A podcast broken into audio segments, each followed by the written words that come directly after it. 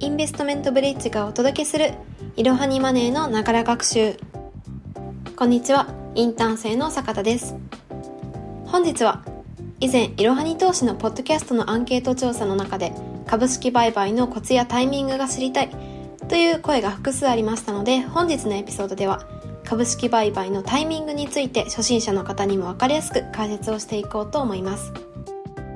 投資と聞いて初めに思いつくのはやはり株式投資ではないでしょうか。そもそも株式とは株式会社が資金の出資者に対して発行する証券のことです。投資家は株式を購入することで会社に投資をする代わりにその会社の所有権を得ることができます。株を売却した際に発生する売買債金による利益も期待できます。株価が大きく上昇する成長企業に早くから目をつけて投資をしておけば資産を大きく増やすことができるのです。つまり株式投資では買い時と売り時がとても重要になってきます。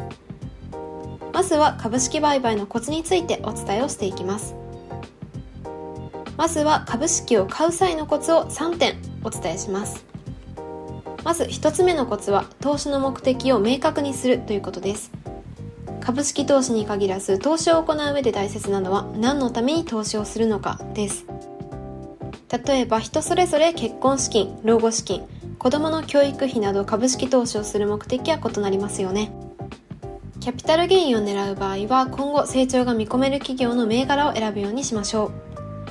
インカムゲインを狙うのであればより複数の銘柄に投資をし配当利回りの多い企業を選ぶようにしましょう。2つ目のコツは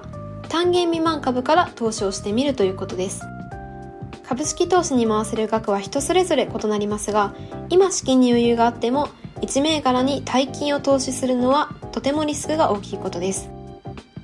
自然災害や企業の不祥事などが起きれば一気に株価が暴落して損失が大きくなる可能性も否定できません。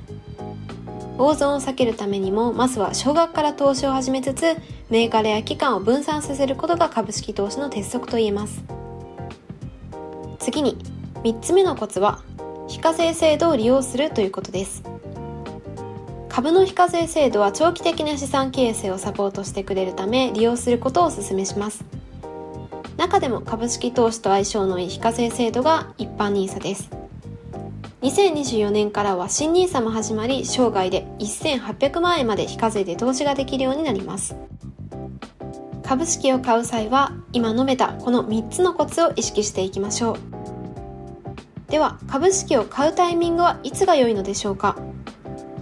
このタイミングは先ほど少し言った個々人の投資目的によって変わってきます。まずはキャピタルゲインつまりは資産の価格上昇から利益を得たい場合についてです。この場合は今後成長が見込める企業の銘柄を選ぶようにしましょう。投資初心者にとっては株価が安いか高いかの判断は難しいですが、PER や PBR などの指標も勉強しながら挑戦してみましょう。具体的にはミックス係数を一つの判断材料にするのがいいと思います。ウォーレン・バフェット氏の師匠としても有名で、バリュー株投資の父とも言われるベンジャミン・グレアム氏が銘柄を探す判断材料として提唱したのがミックス係数です。ミックス係数は PER×PBR で求められ、これが22.5未満の銘柄が割安株だとグレアム氏は経験則から述べています。ただ、米国株基準の話であり、日本株の場合はもっと小さくなるのではないか、半分の11.25が日本株にふさわしいのではないかという意見もあります。ちなみに私としてはこの意見に賛成です。なお、私はあまり失敗をしたくないのと細かい数字を覚えるのが面倒なので、切りよく10以下なら割安と判断しています。続いて、配当金、つまりインカムゲインを目的とする場合についてです。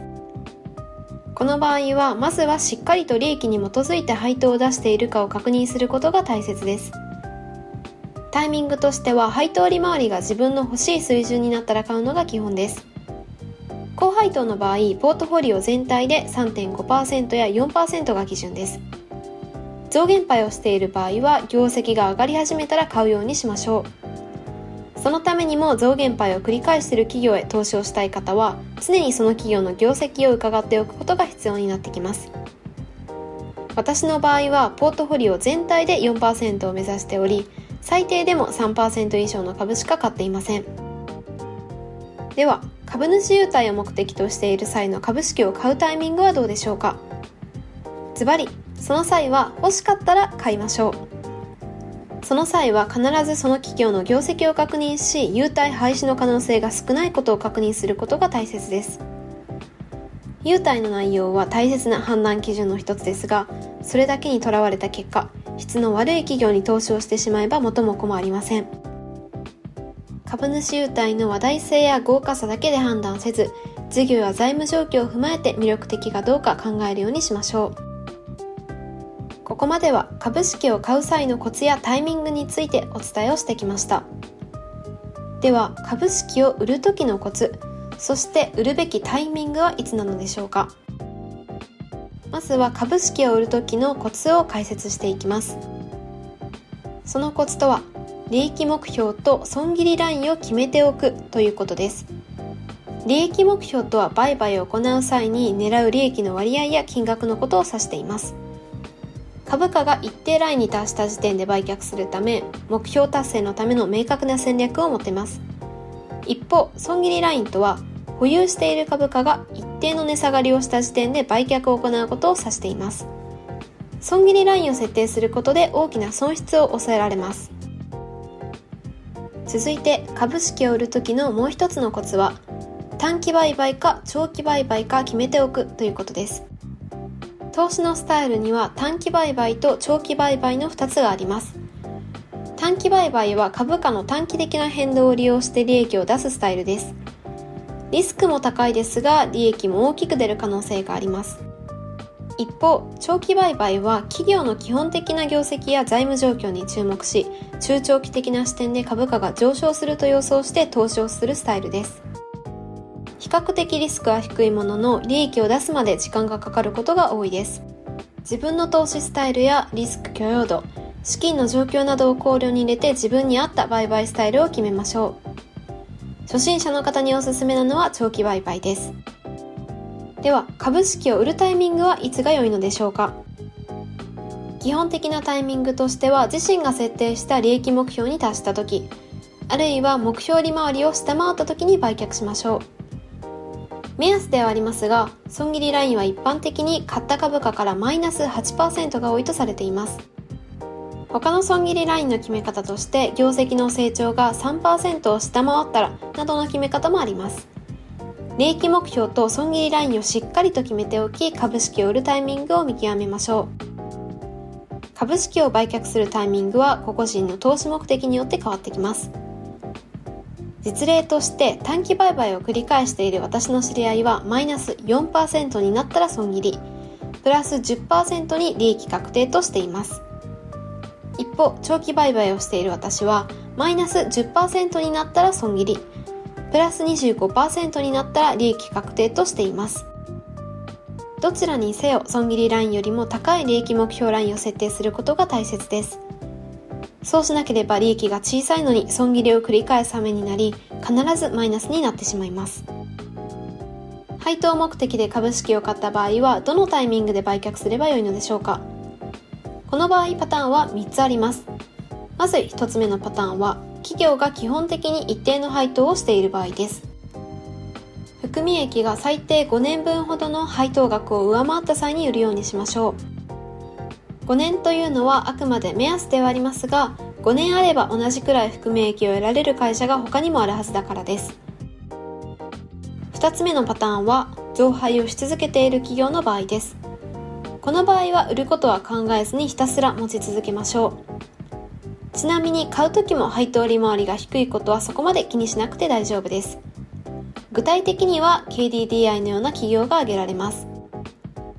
続いて3つ目のパターンは増減配を繰り返している企業の場合です。この場合大きな減収減益減配予想が出たら売るようにしましょう。日本郵船などが代表例です。海運ならバルチック海運指数を見ることで予想はある程度できるかもしれませんが初心者の方にはお勧めしません。では株主優待で株式を買った場合の売却タイミングはいつなのでしょうか。大きく2つの場面が想定されます。まずは株主優待を使わなくなった時です。そもそも株主優待の内容を目的として株式を購入しているので優待を使わなくなったら売却しましょう。2つ目の場合は株主優待が解約されたらです。株主優待の内容が解約されたり制度そのものを廃止したりする銘柄を保有していると銘柄を保有するメリットが減るだけではなく株価が大きく下落してしまうことも多いです。そのため優待狙いで投資をしている方でも保有している銘柄の株価の下落が止まらなかったり重大な不祥事が発覚した場合で株価が買い値よりも10%以上下がったというような場合は早めに損切りをして別の優待株に投資をするのが良いでしょう本日のエピソードでは株式の売買のコツやタイミングについて解説をしてきました。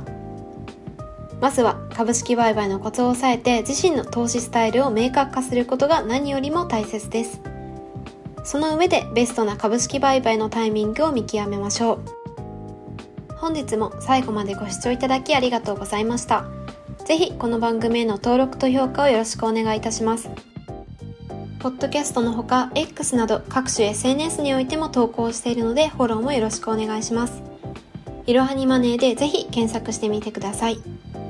また株式会社インベストメントブリッジは個人投資家向けの IR 企業情報サイトブリッジサロンも運営しています